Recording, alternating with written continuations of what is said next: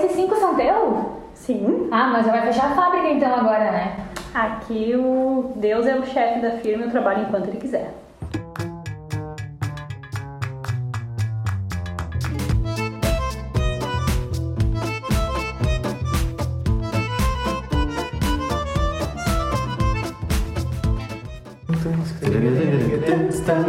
Muito bom dia, boa tarde, boa noite, boa madrugada, bom qualquer tempo que você esteja nos escutando, porque isso aqui é eterno, né? Tá na nuvem. Exato. Muito. Tudo isso, Vinícius. Tudo bom? Como é que estás? Olha, muito, muito tranquilo nessa, nessa tarde que agradável na Martinho Lutero. A famosa estrada do Lutero. A gente volta pra cá sempre, não adianta, não tem como. Vai gravar o programa, É. o programa católico. É por isso que esse negócio não vai pra frente. Isso é aquela famosa, né? Ele tá se revirando, se remoendo lá, que a gente Deixa, fala aqui. deixa ele, deixa ele. Aline, tudo bom? Tudo certo? Eu vou te dar as honras hoje de apresentar as nossas convidadas, porque através da sua. é, Meus Networking, né? é, do seu networking que nós chegamos até onde estamos. Até porque hoje, né, Vini? A gente tá aqui só, Só pra ouvir. só pra ouvir, né? Só pra ouvir e fazer pergunta idiota. É verdade, é verdade. Eu sou mestre nas perguntas idiotas. Então nós temos aqui conosco duas grandes convidadas, né, especialíssimas, que são a Desirê e a Rô, né, que são duas mães e elas fazem um trabalho muito especial com ahn, a Casa Mãe de Misericórdia, né, e depois mais tarde elas vão, vão explicar para vocês um pouco desse processo e tal, do projeto também. Mas enquanto isso, sejam bem-vindas, boa tarde. Obrigada. Obrigada pelo acolhimento, pelo convite. Estamos felizes em estar com vocês nessa tarde. E por que isso, né? Qual que é o intuito desse episódio? Bom, Dia das Mães, né? Dia das Mães. tá? Nada mais justo do que falarmos sobre esse dom de Deus, né? Esse dom de ser mãe.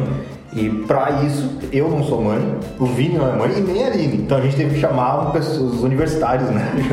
A gente teve que pedir ajuda de quem entende do assunto, né? Tá tentando, né? Na verdade é um Tá aprendizado da eterno. vida, né? Ainda, ainda, bem que, ainda bem que é algo que Deus vai capacitando, né?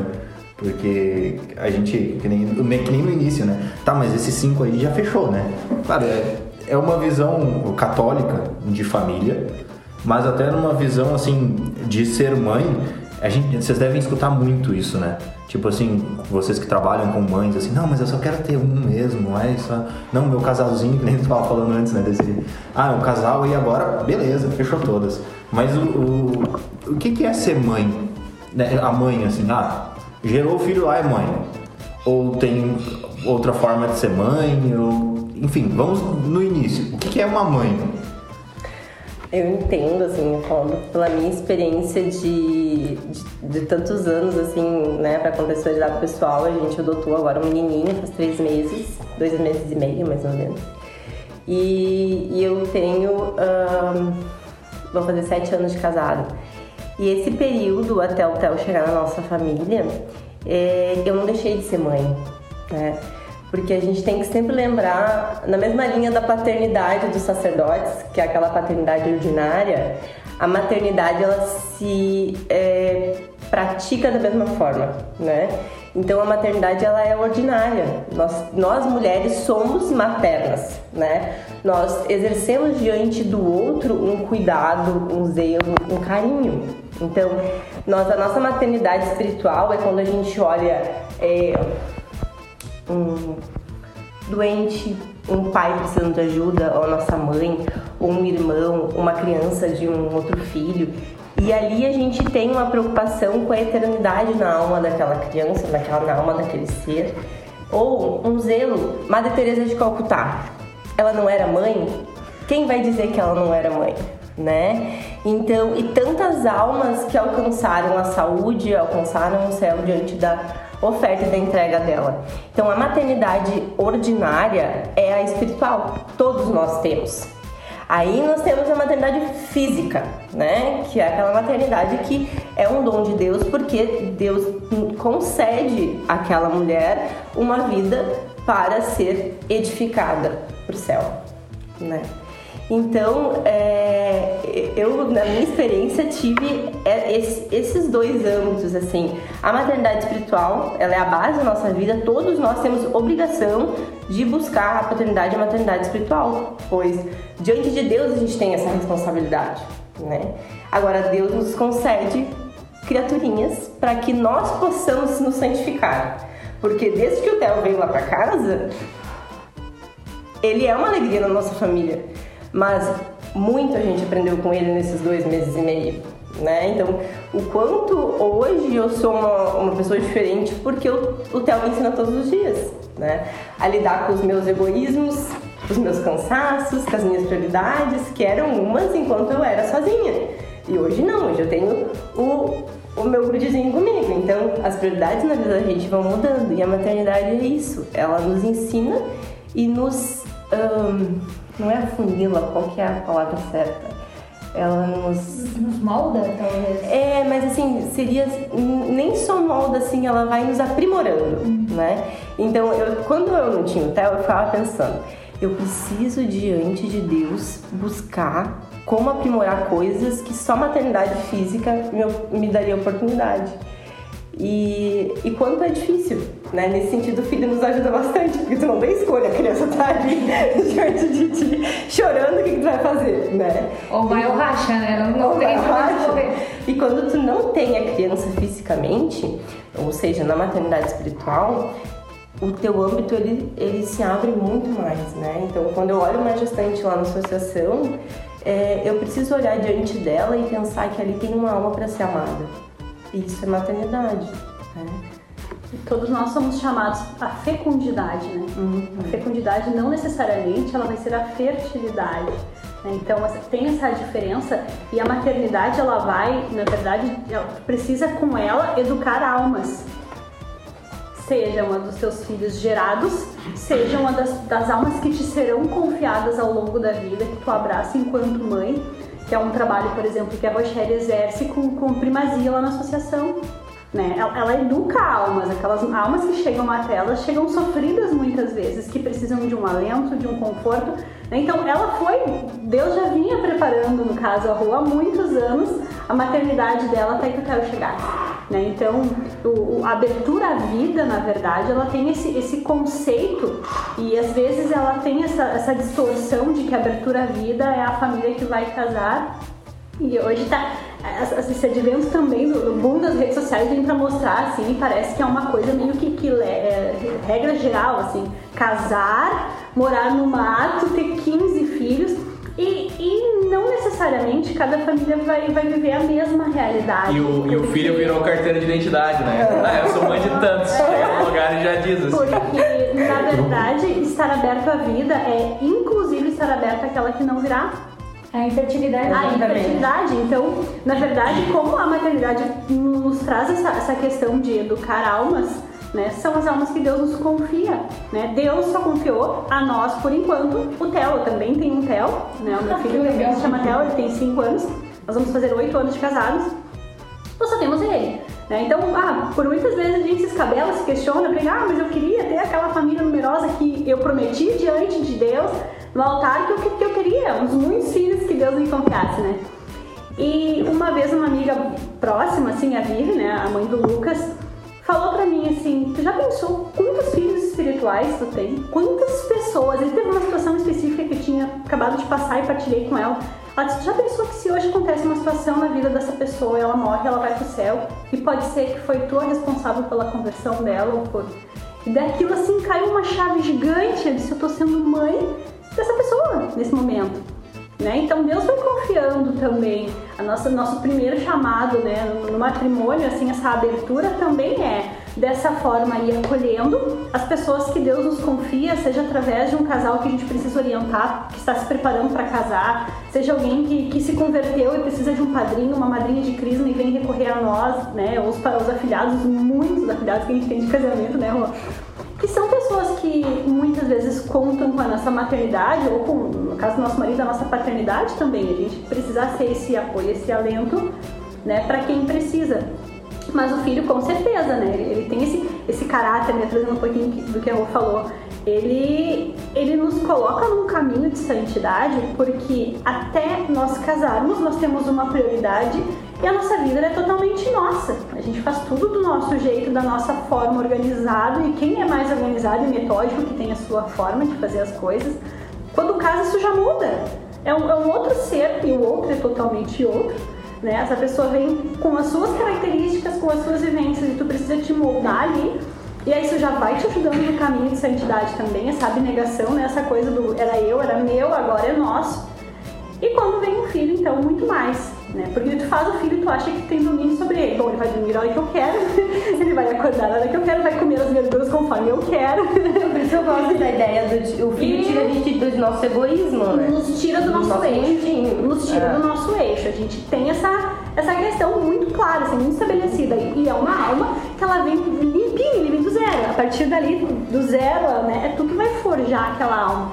Então, eu penso muito na responsabilidade perante Deus, né? Aquilo que tu falava assim, ah, a gente vai se forjando, né? Enquanto e é verdade, só entrega, né? Que entreguei a carreira e guardei a fé. O dia que a gente morrer, porque até então eu fico pensando, eu vou chegar no céu, Deus vai me cobrar o que tu fez com o filho que eu te confiei. E até Isso pra aquela mim é coisa, né? diária essa cobrança. O que que tu fez com o filho que eu te dei? Eu te dei um só, o que que tu fez com essa criança? Não, aquela vez que a gente É errou recomeça, né? Tipo, quantas vezes o Theo chorando de madrugada, ele chegou já com uma idade, já tinha quatro meses, então graças a Deus as cólicas já tinham passado, né? Mas eh, como ele é uma criança muito tranquila, quando ele chora e se desespera, até que a gente aprendeu a lidar e descobrir e identificar, porque a criança não vem com manual de instrução.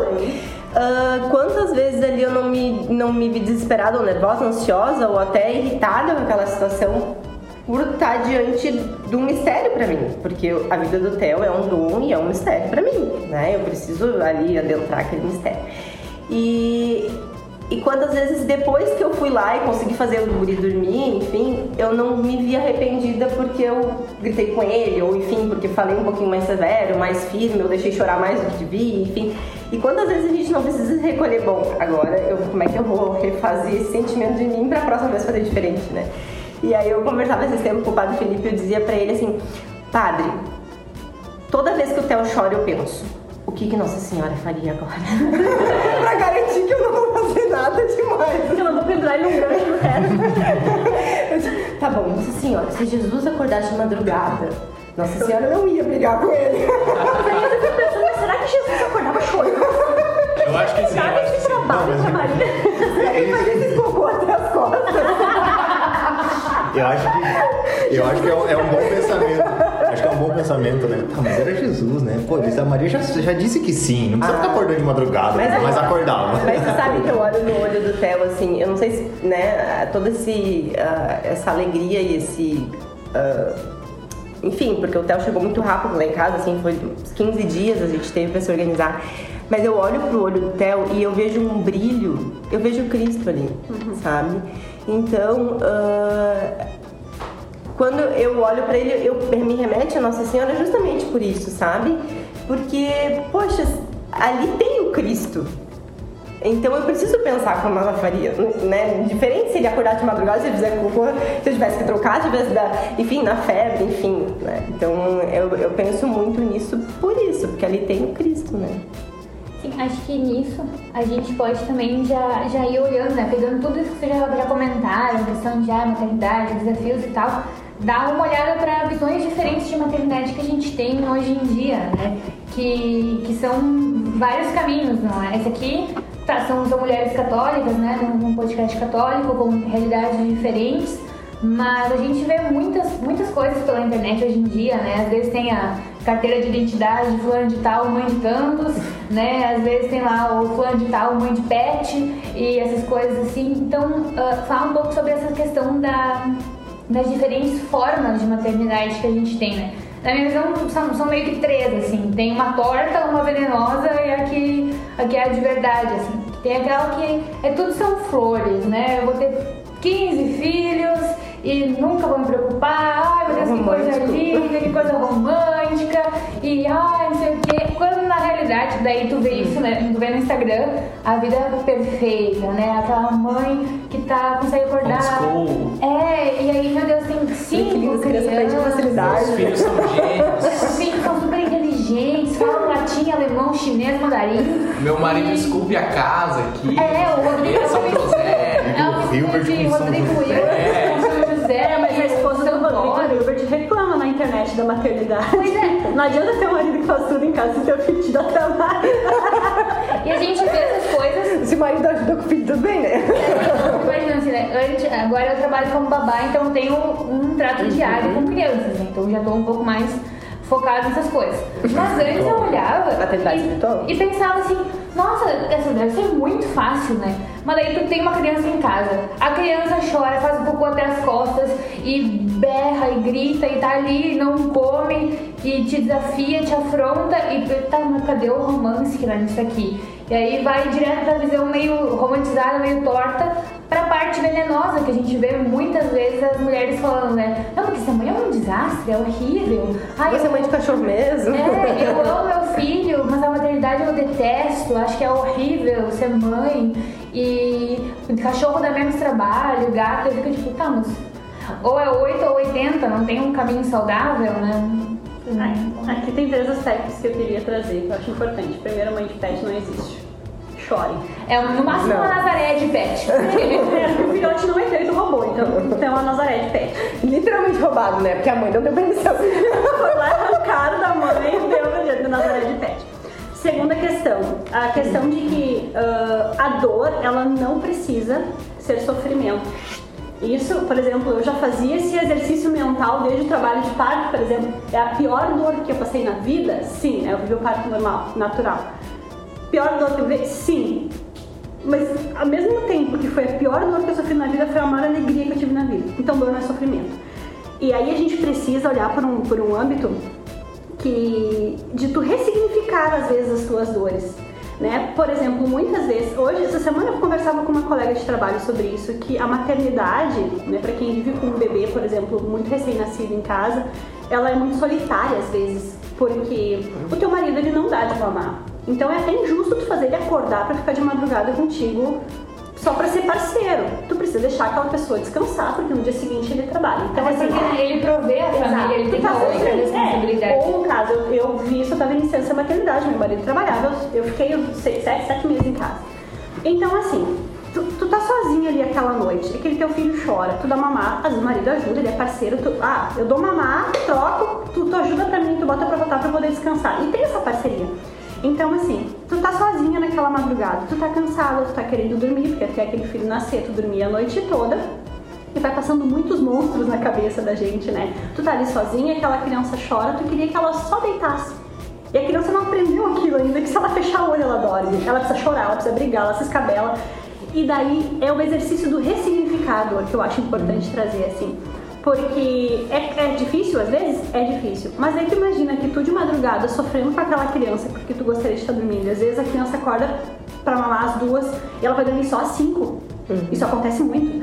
E daí tu pensa que tá, te une a Cristo no Getsemane quando ele sofreu Exatamente. aquelas horas sozinho, enquanto os outros dormiam. E daí tu, bom, eu tenho três horas de meditação aqui que ninguém vai me dar. Claro que tu tá caindo de sono, né? Eu, Mas é um assim, exercício tá fazendo. Isso não é romantizar. Não é romantizar. Isso é trazer pra realidade. Eu, eu até diria que isso não é tanto ressignificar, mas descobrir o significado mesmo, né? E o sacrifício, né? tá ali na coisa. né? Porque o sacrifício ele não, não tem que ser pesado, E né? Você tem que amar aquilo ali. Tu tá unindo a tua dor à dor de Cristo no Getsemane naquela madrugada ali. Né? Sozinho, só tu e aquele filho que E, né, e- e também o fato de que Deus ali te tá, tá te dando uma oportunidade muito bonita de tu amar, né? De tu amar. Porque amar é sacrifício, sombra né? Então assim, naquela hora aquela criança só precisa de ti. Então te acalma, respira, Exato. pede pra Deus a força. Quantas vezes eu não peguei e rezei uma Ave Maria atrás da outra porque eu precisava acalmar o Theo. E graças a Deus ele se acalma com a Ave Maria.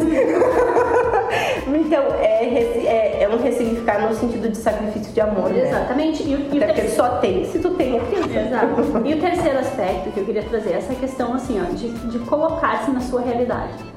Então, às vezes a gente olha muito para a realidade do outro e fica tentando buscar, ah, eu gostaria que minha vida fosse como a do fulano, ou como a homeschooling, ou como isso, Essa às vezes, ele- ele- uma vida de Instagram que ela me parece perfeita e ela não é a minha vida.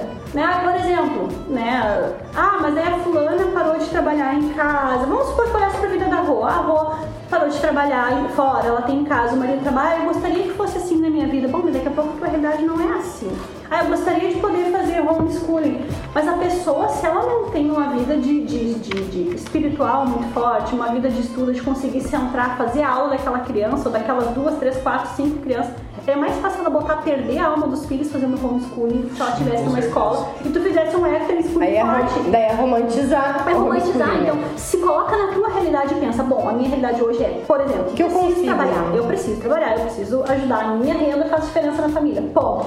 Então para de sofrer uma dor que não é tua, que não- Exato. não Usa Ah, tua energia pra outra exato. coisa. Ah, cinco filhos, zero filhos, 20 filhos, um filho que nasceu com uma deficiência que tu tem muita dificuldade para lidar.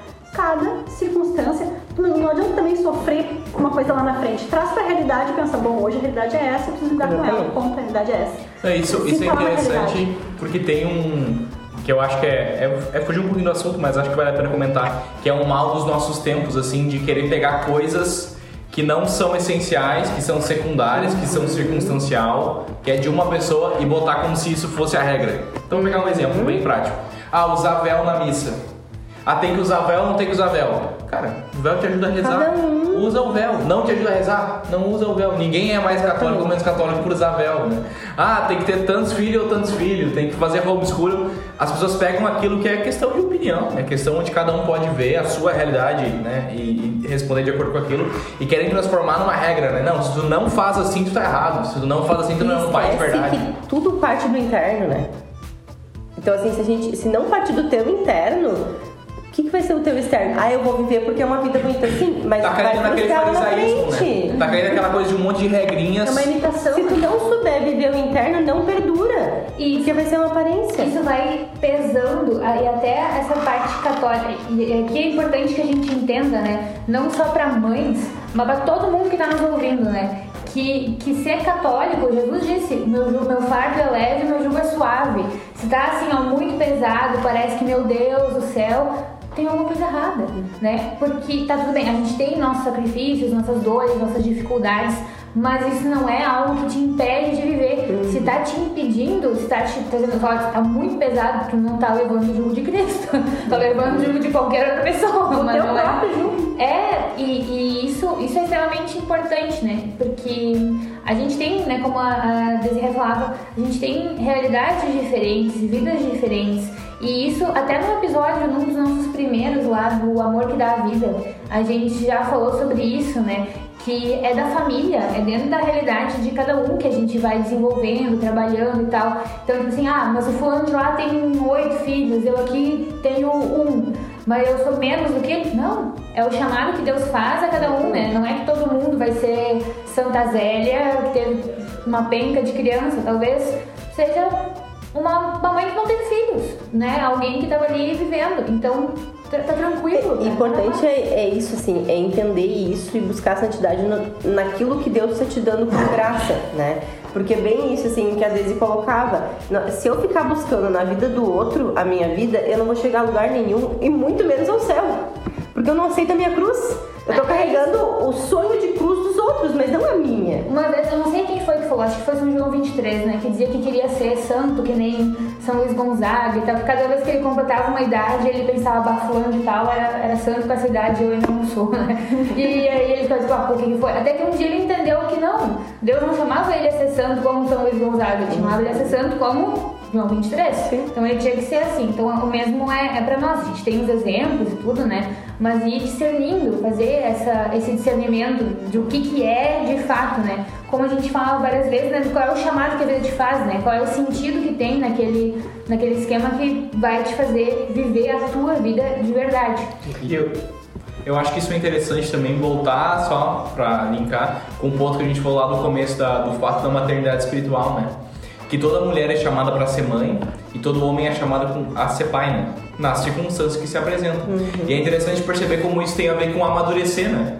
Porque se a gente parar pra pensar, se a gente tá com a vida né, mais ou menos ordenada, provavelmente as grandes figuras que a gente admira eram muito paternas, muito maternas. Pensa os grandes homens. Ah, São João Paulo II, aquele teu grande professor de, do ensino médio que tu adorava, ele era muito legal com os alunos. Provavelmente eram figuras que eram homens e mulheres muito maduras e eram muito paternos e maternas, né? Mas uma vez eu até conversava com um seminarista, né? Isso logo no início da caminhada, assim, da, da igreja, assim, quando recém comecei a ter contato e tal com seminarista e coisas do tipo, daí eu dizia pra ele ainda assim, tá, daí tu vai virar padre, né? Daí eu já tinha aquela ideia de carreira, né? Ah, daí tu vai, depois tu, sei lá, né? Vai que tu vira bispo, né? Que massa tal. Daí ele, pegou e me disse assim, cara, é, quem escolhe é Deus, me explicou, enfim, tudo mais. Só que tem um ponto, eu não sou um pai. Eu não consigo me ver como pai. E, e o bispo tem que ser um pai. né? Por isso que nem todos, todo homem já nasce com essa predisposição já, né? É, é natural, a natureza leva a isso, né? Mas vai ser pai de outra forma, né? O reitor do seminário, por exemplo, tem que ser o pai do pai do pai, né? E olha quantos filhos ele tem, né? E essa predisposição é algo que nos ajuda a encontrar a nossa virtude. Assim como tu falava antes, é, antes mesmo do Theo chegar, eu já estava sendo mãe, já estava preparando para ser mãe, eu já tinha meus filhos espirituais, essa maternidade diferente. Porque e essas coisas elas nos ajudam, tanto as mulheres quanto os homens, a entender a nossa vocação. Exatamente. Porque se a gente, durante a nossa vida, a gente já tem uma predisposição a, por exemplo, no, no homem, né? Vocês vão saber fazer um, falar exemplos melhores de mulheres, né? Mas no homem, que é uma, que é uma vocação que sempre tem dúvida, ah, você sacerdote ou você pai? Tu já pensou na tua infância, na tua adolescência, alguma coisa tipo assim, ah, eu queria ter uma casa, é, tem esse desejo de ter uma casa, tem esse desejo de tipo, lá ajudar o pai a cortar a grama, fazer uma coisa que é, é, é muito natural a ti isso. Então pronto, talvez a tua vocação seja realmente ter uma família. né? Não que o padre não vai cortar grama, não vai fazer essas coisas. né? É. Hoje a gente tava com um padre que ele tava matava de porco, É. matava coelho e tudo, né? Mas, mas essas predisposições elas vão se mostrando também, né? A ser mãe, né? Porque aí vai ter lá, tipo, é, cara, é tão nítido nas mulheres, né? A gente vê lá na escola ou na fábrica, lá eu trabalho na fábrica, alguém se machuca, a mulher é a primeira a perguntar, tá, daí não tem que levar na UPA, Mas sabe? isso, isso é uma coisa interessante, que não, Isso, não é mas isso que vai ajudar no discernimento vocacional, porque naturalmente a mulher vai ter esse olhar de, de, de ir ao encontro, porque a mulher ela é muito mais ah, do cuidado, É da, da né? proteção, né? Colo de mãe, É, é, é isso aí, né? É uma, é uma parte da maternidade humana, né? Não, é. Sobre isso, as vocações, não deixe de ver a nossa saga vocacional. É verdade. É, a gente tem ali na- aqui no Catholic Talk, confira lá, tem um episódio só com as irmãs, né? As irmãs Sim, angélicas, onde elas falam muito sobre isso. Maravilhosa. Mas o que eu queria comentar é que é interessante a gente perceber também como esse negócio da maternidade e da paternidade é natural, mas não é espontâneo. Exatamente. Ou seja, é natural ser mãe, mas a Boa ali precisou se formar essa maternidade. É natural a ela, isso não quer dizer que brota do nada. Assim como é natural ao homem ser pai, mas ele precisa forjar aquilo, porque não é espontâneo. Não, não é que nem plantar uma semente que vai Tem nascer muito espontâneo. pai e mãe físico, de criança física, por aí que não é pai e mãe. Exato. Aqui, Mas- então chegamos no ponto. Se você é um varão e tá até agora escutando isso aqui, Primeiro, história, história, isso aí, Porque história. o senhor tá de parabéns. É isso aí. E assim, ó, escuta isso aqui muito bem, para que quando você casar, você não chegue no seu casamento, na sua família, como um filho, tendo que ser Exatamente. criado pela sua esposa. A sua É esposa vai ter que criar o filho de vocês, não te criar. É porque assim, Tem que né, ser o mãe do papel é marido e santificar, puxa. mas também não precisa se puxar, né? É óbvio, né? Eu tenho, eu tô num relacionamento há nove anos. Ano que vem a gente completa 10 anos de namoro e casa. Ah, eu ia te perguntar já, na hora. Não. Eu já ia te contar. Começamos muito novos, né? A Mas, gente pausou aqui, a Daisy deu uma, um xingando no Pablo, nós voltamos. seguimos Eu agora. orientei ele a casar Ele uma até disse que vai casar, mas não, eu tô brincando. Maio do ano que vem eu caso, mas é que a gente começou muito novo, né? Eu tenho 25 anos agora. De 26 eu faço Casei com esse ano. 25. Eu casei com 25. Eu caso em maio do ano que vem. Tá quase, não precisa me xingar, eu já, já tá tudo resolvido. Não, ela que, ela que tá super, né? Ela Então, confiou, ela é. acreditou até o fim que ia chegar lá. Então, assim, é, ela, isso deve acontecer muito, vocês devem é, ver coisas assim, né? Eu aprendi muito e com certeza tem um papel dela na minha formação como um homem, pela minha busca pela família, ela me ensinou muito, é, tem isso.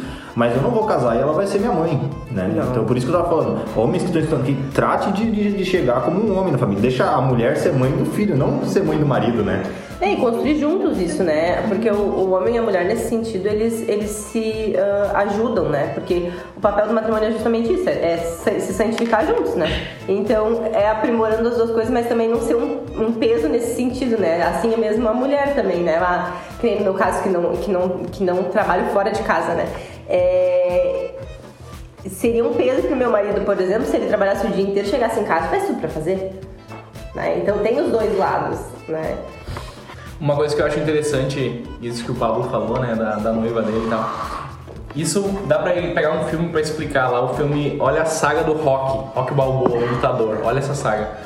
Dá pra ver direitinho essa coisa de como o homem se torna um homem na presença da mulher.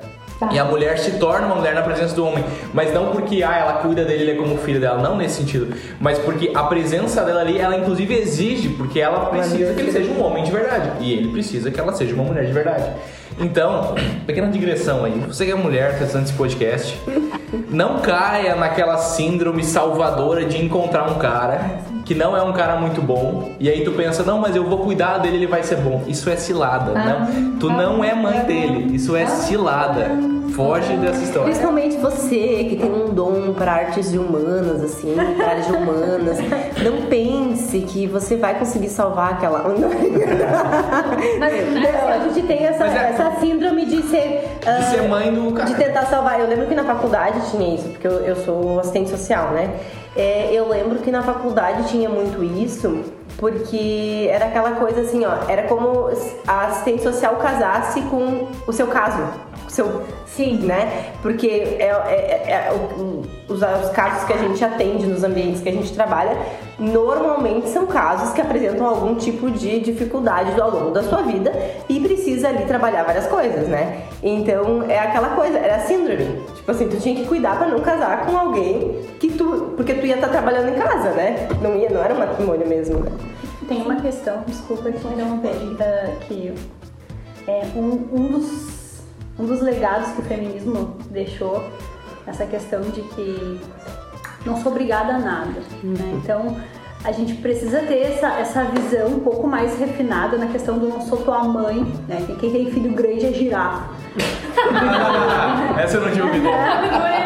Mas tipo assim, ó, muitas coisas a gente ouve, porque tu- eu, eu, por exemplo, trabalho fora, estou no ambiente corporativo, e às vezes, não meu trabalho, mas em algum outro lugar tu ouve alguém de fora falando alguma coisa muito específica sobre ah, ele que se vira, não vou fazer nada. por-" O feminismo trouxe isso, assim, de que a mulher ela é o. Né, o bam, bam, bam, fora de casa, dentro de casa também, o homem muitas vezes tem que se submeter a ela. Ela tem que dar conta de tudo E o assim, homem eu da tua mãe. Só que tem coisas que, que não é- que são cuidados de mãe que tu vai fazer pelo teu marido porque tu ama. Entendeu? Por exemplo, ah, o marido que. A Rô falou há pouco tempo. Não sei se a gente já estava gravando aquela conversa nos bastidores, que o que o Felipe chegou em casa cansado, passou o dia inteiro trabalhando de pé e precisava de uma massagem. Daqui a pouco, se não, sou tua mãe, tipo, te vira, vai tomar um Dorflex, etc. Mas isso é um Mas cuidado. fazer um cuidado, tu, tu ama e tu quer fazer aquilo. A pessoa se machuca, e o homem tem disso, se machucou e não quer fazer nada, deixa que cura sozinho. Ah, eu já pego a caixinha de remédio, vem cá, eu vou botar um band-aid, eu vou fazer um curativo. Não é só Senta coisa de mãe, é uma coisa de quem ama, de quem quer. cuidado de De quem quer cuidar do seu amado, sabe? Mas não é. Mas acho que o Pablo também estava querendo dizer no sentido de peso, né? Porque Isso, é isso. do homem se colocar sobre os cuidados da mulher no sentido de tipo, eu não preciso fazer nada porque ela vai cuidar de mim. Acho que era. É, não, o que eu tava dizendo era isso, mas o que tu falou complementa perfeitamente, porque é exatamente. necessário, isso é necessário que exista entre o casal. A cumplicidade, Assim né? como Esse o homem cuidado. também vai querer, tipo, a mulher vai lá cozinhar, vai fazer um agrado, fazer um. Mas o homem também vai ter que chegar em casa lá, vai ter que fazer uma massagem no pé da mulher, vai querer fazer outras coisas, vai ter que levar uma flor, vai ter- isso, isso é parte do casal, vai ter dias- essas trocas de, de carinho, de amor, Porque de eles são uma comunidade, né? E porque Eles se são- não fizer também a mulher enlouquece, irmão. Olha só, esse- o Felipe joga futebol toda terça, né? Ele volta do futebol com chocolate, senão não entra em casa. com o meu marido. É, eu Não jogo tem futebol na terça. Não tem chocolate na E volta. teve um dia, porque eu tenho fibromialgia, então eu tenho, eu tenho muitas dores e depois, como o Theo é muito pesado, nas primeiras semanas que ele veio, eu precisei a, a lidar com a nova rotina dele e os cansaços ah, e fadigas típicos da fibromialgia. E teve uma terça-feira que eu já tava sofrendo por antecedência só em pensar que Ele tá fora. ele ia chegar em casa, ia agitar o Theo e já ia sair futebol. E aí eu já tava com dor e cansado o dia inteiro, eu tava exausta aquele dia, assim, ó, dor de cabeça a mil, acho que o, o- o dia do Theo foi bagunçado, acho que ele não dormiu, não lembro, foi um dia assim, Quando o Felipe chegou, eu olhei pra ele. Aquele dia acho que eu despejei tudo que tava aquelas coisas do dia inteiro. Ele assim, amor, hoje eu não vou. Eu vou ficar com o Theo. Vai tomar um banho. Vai dormir. Vai fazer qualquer coisa. Mas hoje eu vou ficar com o Theo. Então, é o mesmo âmbito, só que ao contrário. Isso é cuidado. Né? Isso não é, é aquele cuidado de esposo e de esposa, não é necessariamente porque ele não precisava fazer. Né? Então ele fez porque ele viu que ali eu não conseguia mais, que realmente eu precisava ter uns 5 minutos para me tomar um banho digno. Sem será que a criança acordasse.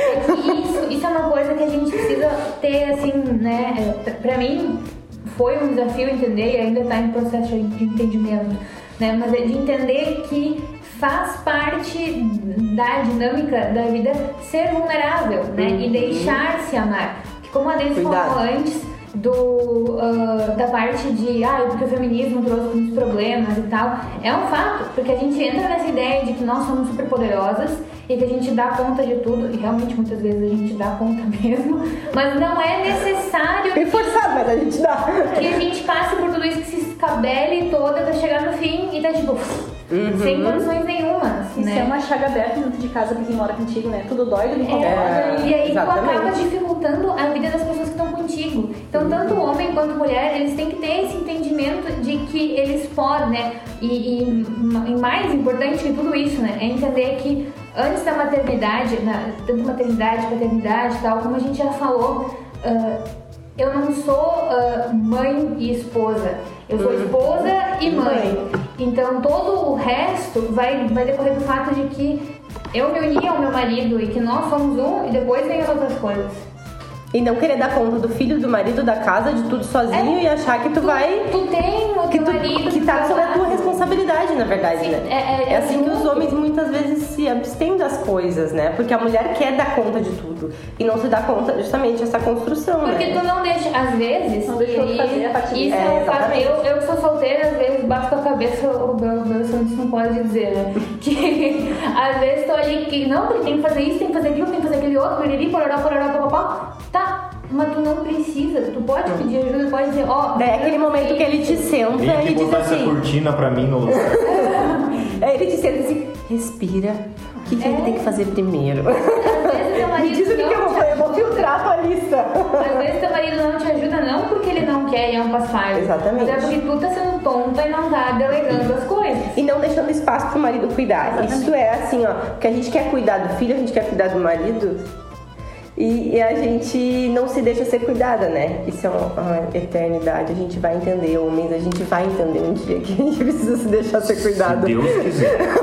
Quando chegar lá, pergunta, ele responde. Bem, atenção, atenção, mudamos aqui o tema. Agora a gente foi de maternidade para desabafos femininos, mas estamos voltando Não, para a mas- maternidade. Não Mas é que tem a ver com a maternidade. Exatamente. Porque a gente tem aquela sensação de que a, a gente que consegue fazer a criança dormir, a gente que consegue fazer a criança comer, a gente que dá conta daquela criança. E muitas vezes Porque a gente não de nós.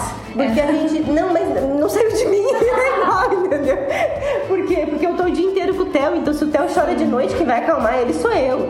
Mas não, porque também deixar o marido entrar é deixar ser cuidada, né? É, é a paternidade ele completa a minha maternidade. Eu prefiro, preciso que a figura do, que o meu filho tenha essa figura é, masculina também, né?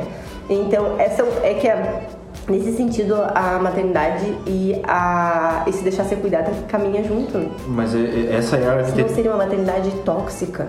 Ah, já pegou venenosa, venenosa. É que eu não de normais ainda, eu gosto dos meus. Mas aqui a gente vê que nem é, a arquitetura de Deus, né? Tipo, a gente chegou, falando de, de ser mãe, nós chegamos no ponto do, do marido, da família, porque é uma única coisa. Uhum. Eu só sou mãe porque tem o pai da criança. E é interessante Na verdade, se mesmo... tu for olhar nos contextos históricos, sociais, reais, naturais de, né? A mulher vai ali, tá, no- né? Faz lá a FIV, pede o banco de sêmen, ela pode ser mãe sem pai, né? Quer dizer, ela acha que ela tá sendo mãe sem pai, né? Mas enfim. Então, ela acha que ela tá sendo mãe, mas tem- aquela criança tem um pai. Tem o pai. Ela não Talvez ela não conhece, ela não deu pro filho a Mas graça ela- de conhecer o pai. Mas Mas assim, o que eu acho que é, é importante, porque assim, quando a gente fala, é, quando vocês falam de maternidade, a gente vê que é algo tão tão natural, e aqui sim a gente fala dessa, dessa maternidade reta, porque chega num ponto onde essa maternidade ela não é só a criança. Porque tem a mãe, porque tem a casa, porque... E aqui sim chega nesse, né, num outro ponto da nossa conversa, né? Mas como é ser mãe? Ah, Ser mãe, é, que nem a gente falava, não é aquela utopia maravilhosa, só um romance o tempo inteiro. Não. A fibromialgia, minha mãe teve que parar de trabalhar, ela trabalhava no restaurante porque ela tem fibromialgia. Eu sei como é que. Eu sei Dói. o que, que é essa dor, né? Nunca senti, mas eu sei como, o, que gera, né? Mas assim, ah, segurar uma criança no colo por horas, por- durante o dia inteiro, e tipo, é algo que eu tenho certeza que tu quer ficar o máximo de tempo possível com a criança no colo, mas chega um ponto que tu não. Não, tu não tem força. A fadiga é tão grande tu essa, consegue. essa prática, assim, eu estava esses dias conversando com a minha noiva, eu falei pra ela, ah, amor, acho que eu tenho que fazer academia. Ela disse, tá, mas isso aí faz tempo que a gente tem que fazer, né? Sempre é bom, alguém que quer fazer academia, vai correr, fazer um exercício, é normal. Eu disse, não, mas é que, assim, eu não vou aguentar segurar meu filho o dia inteiro no colo, eu não vou querer soltar. E eu, vou, e eu acho que eu vou ter que fazer umas flexões, uns abdominais, uns negócios pra ter eu tô força. cuidando de dois e já tá vindo uma terceira e eu tô pensando, meu Deus, eu vou, vou ficar. É que é uma academia forçada, né? Gente, mas a natureza ela é sábia, Deus, Deus é sábio em criar as coisas. Uma criança não nasce com 15 quilos. Ela vai nascer. Ela nasce com 3 e ela cabe perfeitamente. Mas É uma academia forçada. Imagina que ela vai Eu não aguento pegando três. 4, Meu Deus, Paulo. 6, 7. Diariamente tá Olha, colo. se tu tá entrando é no matrimônio já sofrido pensando que tu vai ter trigêmeos, Imagina, coisa bem boa. Não dá pra gente Já tem um programa aquele. os- como é que tem um programa do GNT? Eu acho que é tipo que a mulher teve cinco gêmeos de uma vez. Ah, sim, tem Busby, sei lá, um negócio assim. Ah, sim. Não, não é pra Mas tem os lá, quintopos do Paraná também. Cara, imagina só cinco Não, crianças assim. Mas uma questão, falando agora né, nessa questão de maternidade, do, do ser mãe, Mas essa Deus dá questão graça. de que muitas vezes, voltando lá pro começo, né? Muitas vezes a gente tem essa ideia de que, ah não, porque eu vou casar e eu vou ser mãe, né? Ah, isso vai, é um negócio natural, vai acontecer e tal. Mas ah, a gente às vezes acha, né, como vocês falaram agora da fertilização e tal, que ser mãe é um direito. Quando Ah, na é verdade verdade. ser mãe é um dom. Né? Exatamente. Sim, o filho, na verdade, é um, é um dom, né? Então, assim, não... Ah, mas, ah, mas eu não tive filho, então eu vou fazer um monte de, de outras coisas, assim, ilícitas, né? Enfim, imorais, porque eu preciso de um filho. Exatamente. Não, tu não... Ele não é um troféu, né?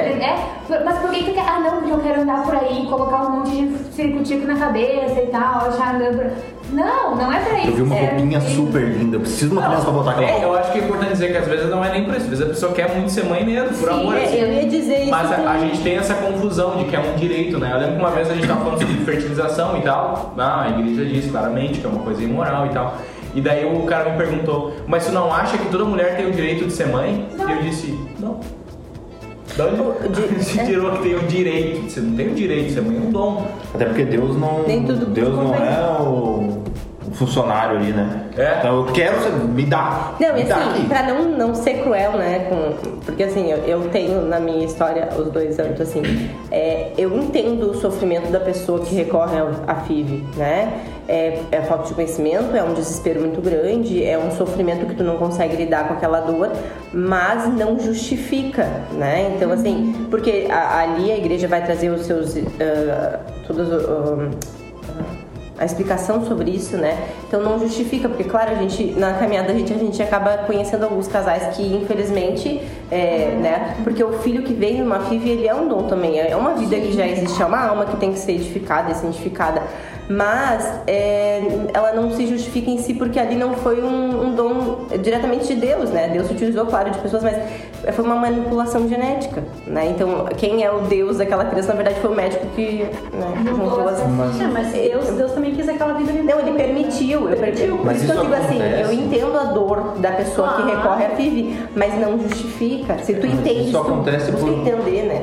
Às vezes por essa ignorância. Exatamente. E aí a gente, a gente, claro, né? Não, não é da, não é daquela carimbada, mas beleza. Se é pela ignorância, tá, né? A ignorância invencível e a vencível. É. Pela ignorância vencível é um dos, um dos objetivos do projeto de vocês, né? Do apostolado, enfim, vai explicar um pouco melhor o que que é. Porque assim, é necessário uma catequização, é necessário dizer o que é, o que não é, ajudar em como ser, né? E aí por isso que é importante essas ações aqui, a, o Vini sempre fala, né? A nossa diocese aqui de Novo Hamburgo é uma diocese maravilhosa. Muito.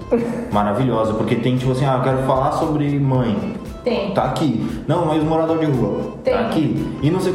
Tem esses caras aqui também. Ah, e tal coisa. Tá aqui. Então a nossa diocese ela é bem servida Rica. dessas coisas, ela, ela é bem rica disso. E aí, com a graça de Deus, a gente consegue através de- desses projetos ali, os leigos, nós, no caso, chegar onde os padres não conseguem chegar. Hum, exatamente. Né? Falar com essas mães, ou, ou- enfim, vocês agora acho que eh, começando a explicar um pouco mais sobre o projeto de vocês, vocês vão poder dizer um pouco melhor o que, que é feito, né? É, a Casa Mãe de Misericórdia, é, O que é? o que é a Casa Mãe, E que né? alimenta? Que se alimenta? Hoje, no Catolicol. Então a casa, a associação, né, Provida Mãe de Misericórdia, foi uma, uma, uma proposta feita pelo padre Felipe Stout em 2018, né, um grupo de amigos, nós tínhamos um, um grupo de amigos de, estudo, assim, grupos de estudo, e nós já vínhamos estudando acerca do, da, da cultura de vida e a cultura de morte no, no país e no mundo. E ele vinha nos, nos formando nessa questão de que ah, o conhecimento é importante, mas ele precisa estar a serviço. Né? Então ele já ia nos preparando para esse momento que a gente ainda não sabia, mas a cabeça dele já estava tudo mais ou menos né, esquematizado. Ele nos propôs então, mais para o final de 2018, olha, a gente precisa ter uma casa que acolha gestantes né, em, em situação de vulnerabilidade. Uh, para que, não encontrando apoio e sustento onde elas precisariam ter apoio e sustento, o aborto não seja uma opção e essa mãe passe a, entender a, a importância dessa gravidez, acolha esse filho né, e, e passe a amá-lo.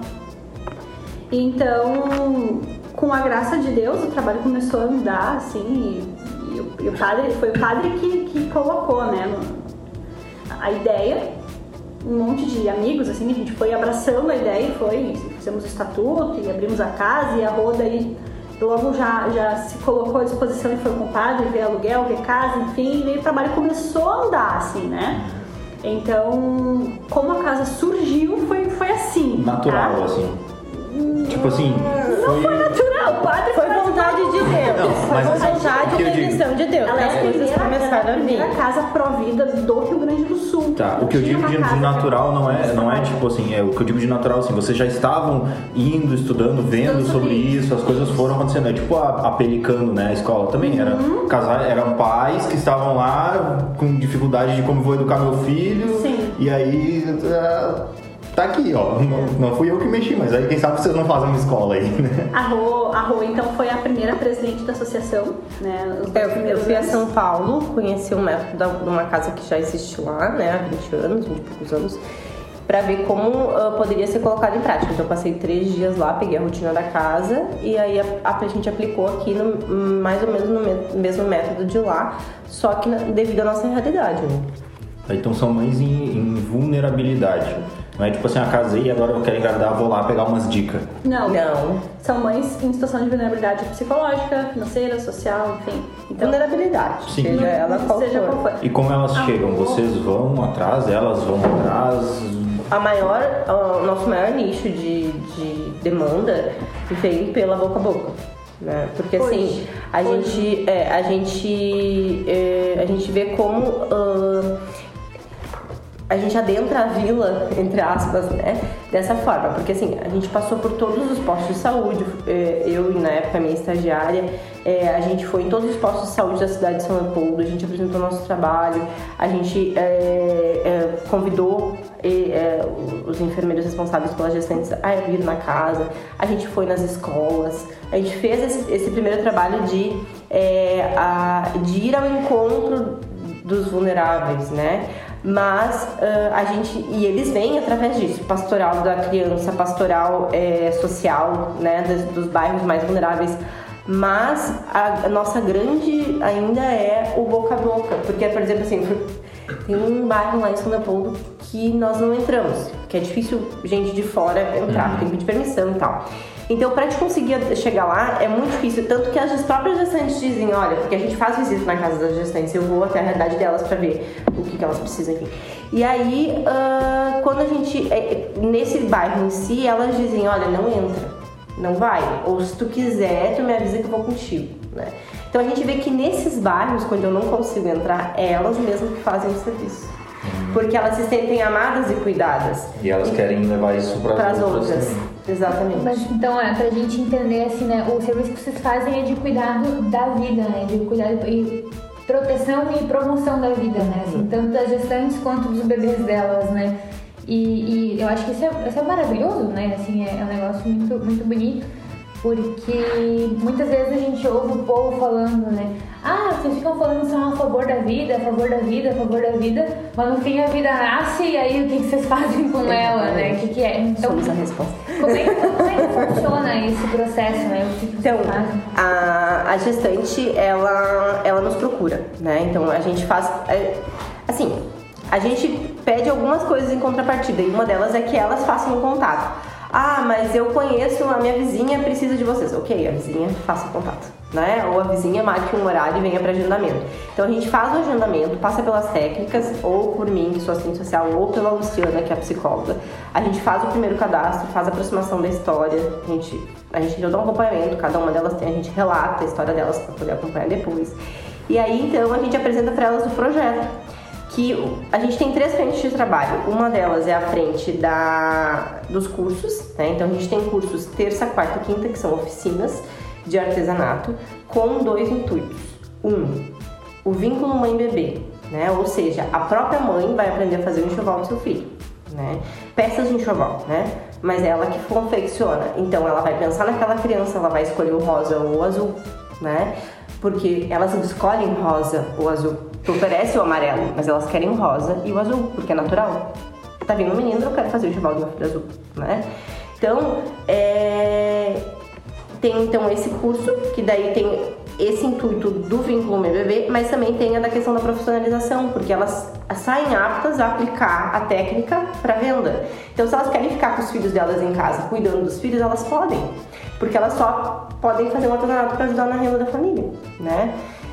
É, essa é uma das frentes de demanda. A outra demanda que a gente tem é do enxoval, onde a gente fornece um, um enxoval bem gordinho, claro, com aquilo que a gente recebe de doação, porque nós trabalhamos com a providência de Deus, a nossa casa é mantida por doações, as gestantes recebem uh, as doações, então o que vem de enxoval a gente repassa para elas, né? E com a graça de Deus tem sido bem sempre a, a, a quem, gordinho, assim, quentinho, assim, enxovais. Elas amam, elas mandam mensagem no WhatsApp depois agradecendo. E a gente tem o dia da troca, ou seja, se elas quiserem se manter com roupinha de bebê até os dois anos, elas vão lá e trocam as roupinhas, trazem roupinhas que a gente re, re, renova, re, repassa para outras mãezinhas e elas pegam roupinhas até os dois anos a gente consegue acompanhar. E esse dia da troca tem outro intuito, que é acompanhar elas. Porque elas vêm, a gente vê como é que elas estão, né? Teve uma menina que a tava... cada três meses, né? Elas não, elas podem vir todos todo os meses. Mês, né? É, depende da, do, do contexto. Mas assim, teve uma menina, por exemplo, que a gente identificou depressão pós-parto. Porque na fala dela no dia da troca, a gente já identificou que a gente precisava tratar algumas coisas com ela.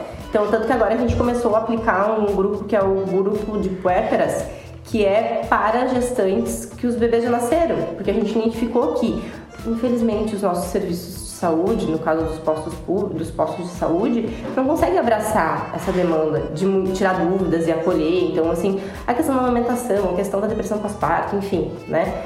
E a terceira demanda é a, dos ranchos. Né? Então a gente tenta fornecer ranchos para elas pelo menos até os nove meses. Tinha épocas que a gente conseguia até os três meses do bebê, mas infelizmente, né, ou, ou, felizmente, porque a demanda de gestantes tem aumentado muito, a gente tem conseguido dar só até é, o nascimento dos bebês, né? Mas aí a gente supre elas com uma boa alimentação. Né? Então, uh, é, é, basicamente, grossamente, de entrada, é esse o nosso trabalho. Aí tem ali, as durante as oficinas tem formações, vem dentista, vem fisioterapeuta, vem nutricionista, vem enfermeira geriátrica, uh, as enfermeiras de gestante lá. É isso, obrigada. Conversar com elas de geriátrica. É, Você vem depois. É, é outra, depois, outra casa. Então, uh, e assim a gente atende várias e, e, as demandas, assim. Eu já tive, por exemplo, uma gestante que eu atendi faz pouco tempo que nasceu o quinto filho dela e ela veio desesperada, né? Ah, eu engravidei, na verdade eu não queria fazer era, era laqueadura. E agora o que eu vou fazer pra contar pro meu marido? Então ela veio conversar comigo porque ela já tinha sido atendida por nós antes. Ela veio conversar comigo antes de contar pro marido dela porque ela precisava ser acolhida, né? Então o nosso trabalho ele vai. E às vezes não é porque ela não quer aquele filho, ela só precisa de coragem, né? Exatamente. E às vezes a gente que, que, que, né, que tá sempre nessa frente, já, já julga ter um entendimento maior, se coloca em desespero em algumas situações, Uhum. quiçá quem É, precisa eu- de acolhimento, né? Uhum. Tu é, né? No caso a Rochelle, no caso a, a Lu, que são as pessoas que estão lá, elas são aquelas pessoas que E vão essa- dar esse acolhimento, né? Essa, entre aspas, mão de obra, assim, né? Tu falou que tem a psicóloga, que tem o a obstetra que vai lá, que tem o enfermeiro, tem isso, tem... é, Isso é tudo voluntários. É voluntário. São voluntários e que é também algo que vocês precisam. Sim. É, tipo, se tem uma psicóloga hoje nos ouvindo aqui, A gente tem hoje um, um bom trabalho já desenvolvido com elas. Tem a, a, menina que faz o estágio também lá que ajuda. Então, hoje de voluntário a casa ela, ela tá bem, bem suprida, assim, nesse, nesse quesito, né? Físico, isso. Sim, sim. Até porque assim, né? A casa também tem um espaço físico limitado. Não dá pra enfiar um monte de gente lá dentro se batendo, porque, né? Mas assim, se tiver uma doula católica, uma enfermeira obstétrica católica Que que, quer ir lá levar uma formação um dia de tarde, Excelente. Maravilha. nutricionista, dentista, o que for. né? Arroba, Associação Mãe de Misericórdia. A gente arroba né? Manda uma mensagem lá. Ahn, é importante. Católica. Católica. É, a casa é católica, tá? É. Então a gente tem esse viés e esse cuidado. É uma coisa que eu costumo sempre falar quando as pessoas perguntam. Porque a gente tem que ter um cuidado de não colocar uma pessoa como voluntária dentro da casa que chegue uma mãe desesperada dizendo que tá grávida do quinto filho e a pessoa que acolha é uma pessoa que não vive a fé católica e vai sugerir pra ela daqui a pouco fazer uma laqueadura. Exatamente. Então a gente parte da premissa da moral católica. Então, por isso, o nosso cuidado com voluntárias católicas Então, dentro da é, casa. assim, e que vivam né, a, a fé da forma A como a igreja finalidade, a finalidade é muito além de algo físico, dar um suporte, porque óbvio que é o que aproxima, quem tá vindo ali muitas vezes aproxima por sabe que vai conseguir um enxoval, mas assim, indiretamente a educação daquela família a, a ser uma família cristã, todas essas coisas acabam indo junto, né, com, com o pacote, porque Exatamente. é a evangelização, querendo ou não, é o apostolado, né? É a forma da gente muitas vezes chegar nessas famílias, né? Então, a- a- só o fato delas se sentirem amadas e acolhidas e quererem partilhar com a gente coisas da vida delas é, já é um, um ponto de segurança que a gente está passando para elas, né? Que nem no caso dessa gestante, que antes de contar pro marido, ela veio conversar comigo, porque ela precisava desse amor, dessa acolhida, né?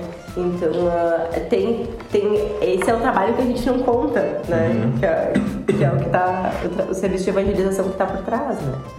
Então, ah, enfim. E isso funciona daí de uma forma física do como? Tu disse que tem ateliê três vezes por semana. Exato. Na verdade, a casa ela fica aberta de terça e quinta, né?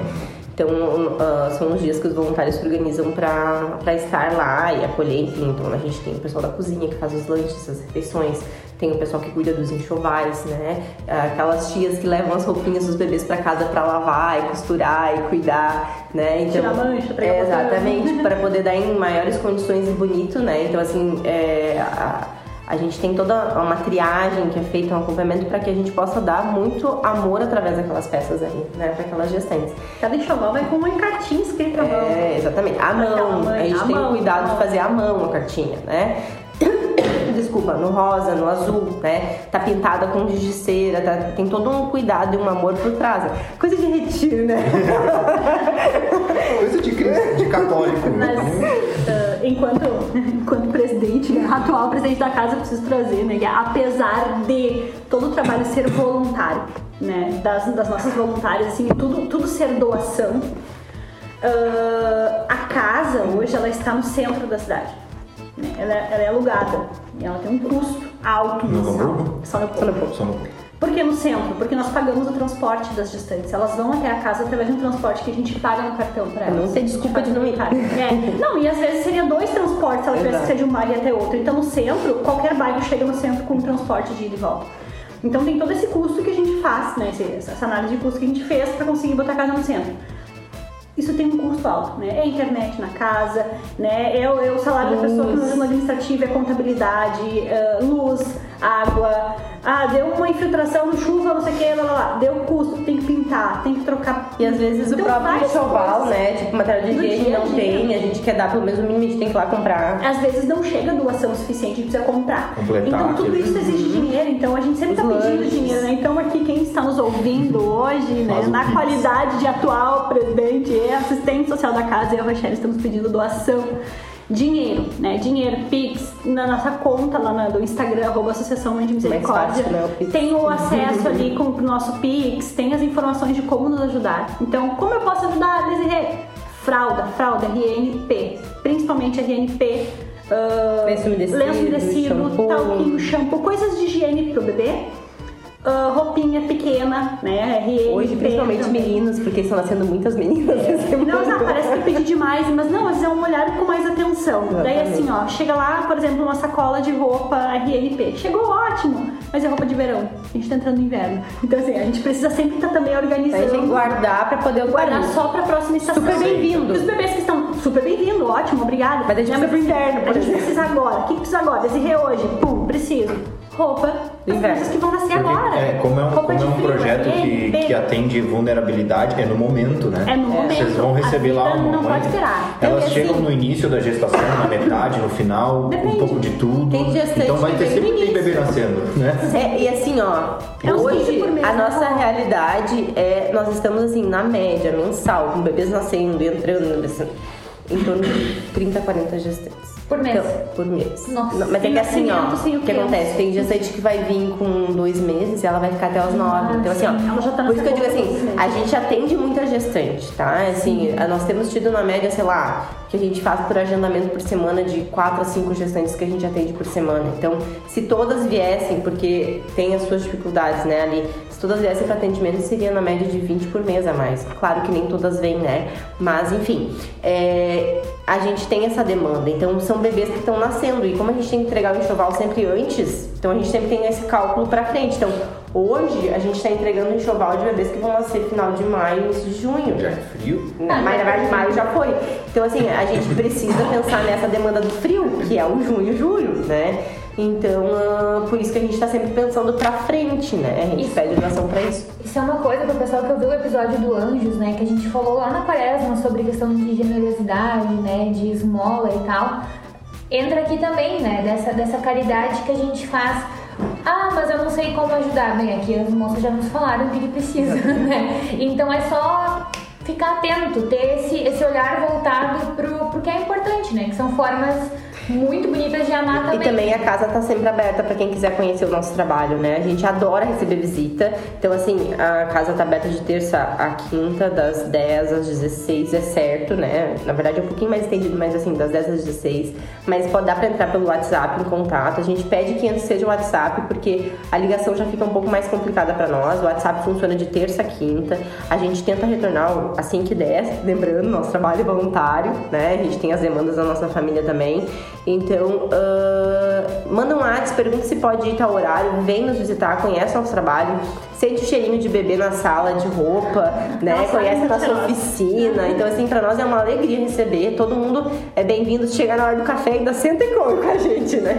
Mas ah, tá- po- sejam todos sempre muito bem-vindos, né?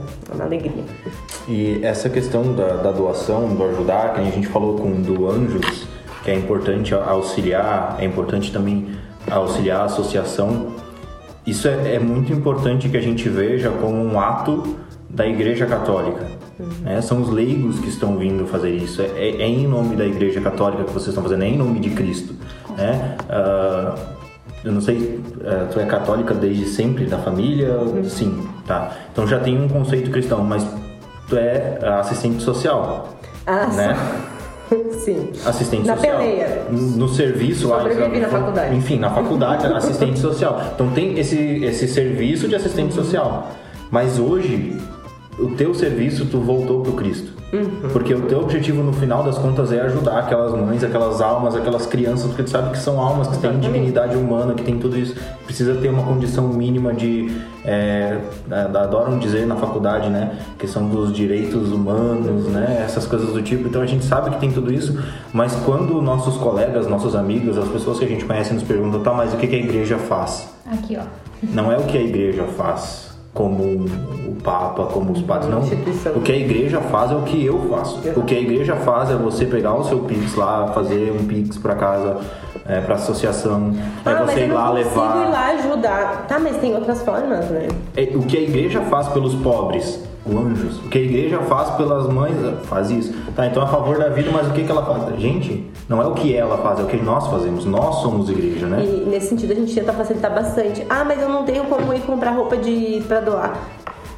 Doa, diz assim, ó, eu quero doar tanto pra comprar roupa. A gente vai no brechó e compra roupa de bebê, não A tem problema. A gente diz que nos faz um pix. Eu, preciso, eu quero doar tanto em roupinha. Eu conheço um brechó que eu vou lá e cavoco e eu consigo comprar o maior número de peças possível. Tu imagina com a Tipo, já são meio parceiros. Aham. Então a Não gente tem desculpa mesmo.